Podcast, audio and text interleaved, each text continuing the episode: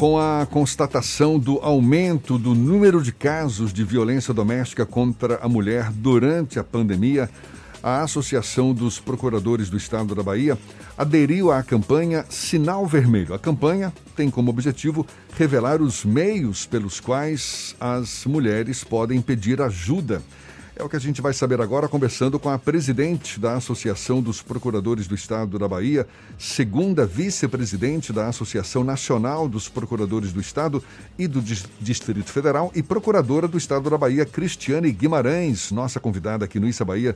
Seja bem-vinda, muito obrigado por aceitar o nosso convite. Bom dia, Cristiane.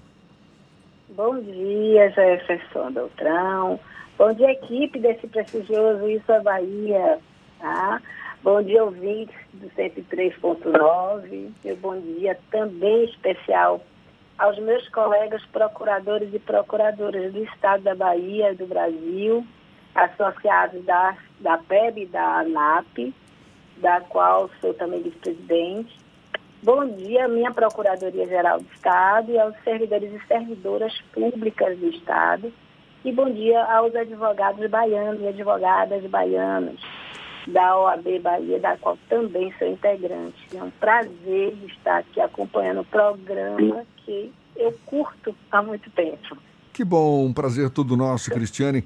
Pois é, não bastasse o aumento de casos de violência doméstica, de violência familiar contra as mulheres em tempos de pandemia, pelo menos existem meios que têm facilitado o pedido de socorro dessas mulheres que muitas vezes estão em isolamento social e convivendo com o próprio agressor, não é, Cristiano?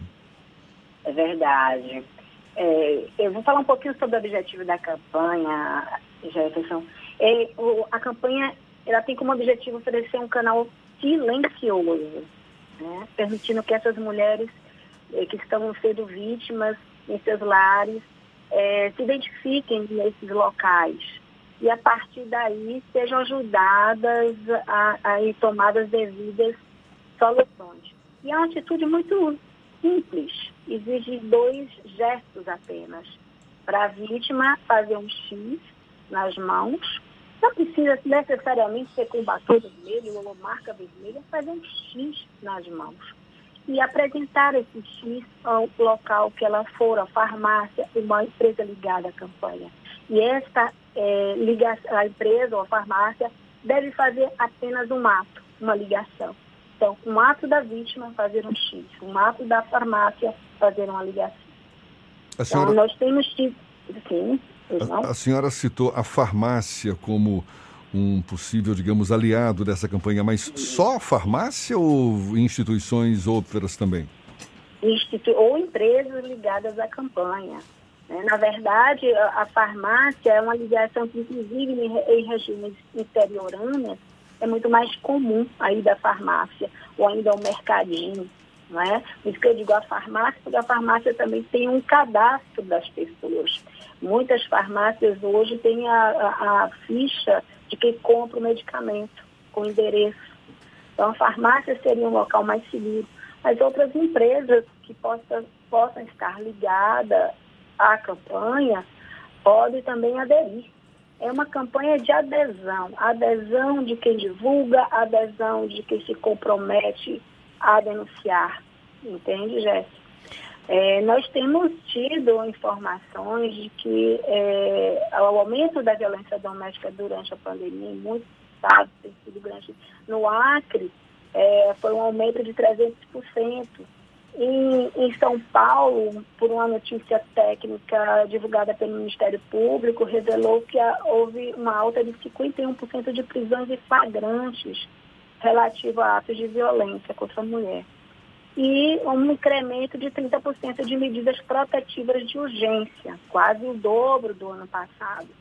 E a nossa Secretaria de Política para Mulheres da Bahia afirma que, que exatamente como ocorreu na China, nessa pandemia também haverá um aumento de três vezes mais de violência. Então, os canais, como você é, tratou agora há pouco, é, são os canais de Disque 180. São, existem canais já de costume, canais de denúncia né, é, tradicionais.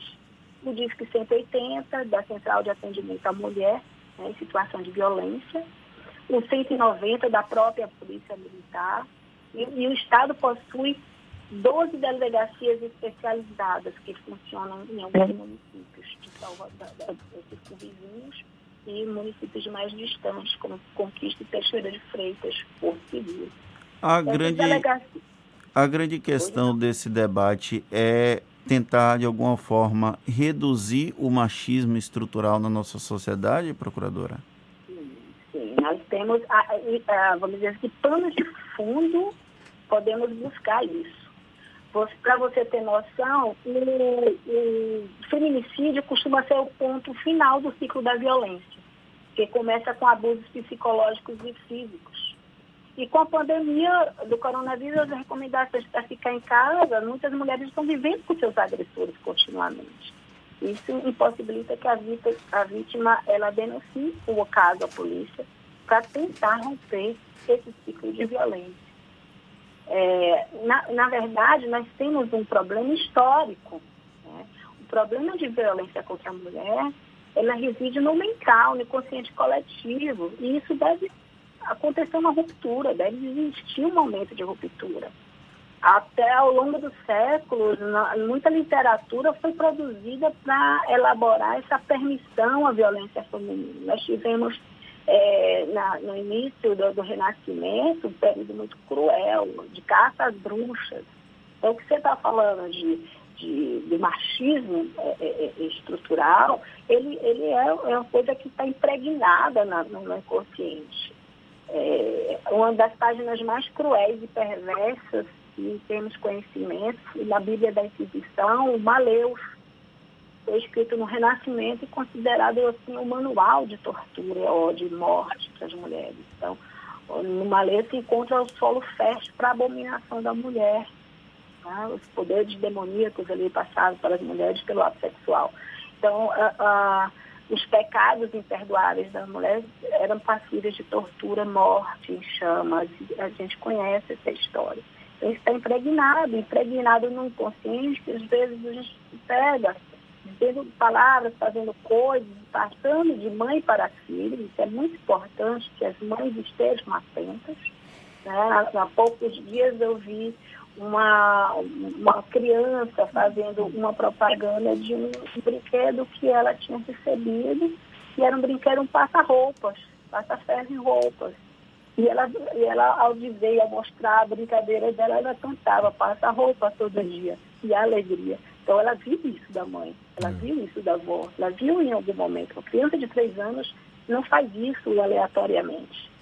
Isso Cristiane, passa. Cristiane, para gente, a gente encerrar, só para reforçar, essa campanha então consiste na, na disponibilização, não é isso, de empresas, farmácias, que, que possam é. se aliar às mulheres vítimas de violência na medida em que elas apresentam um X não é isso? Um X, elas, elas grafam é, um, um, X na, na palma da mão, um X vermelho.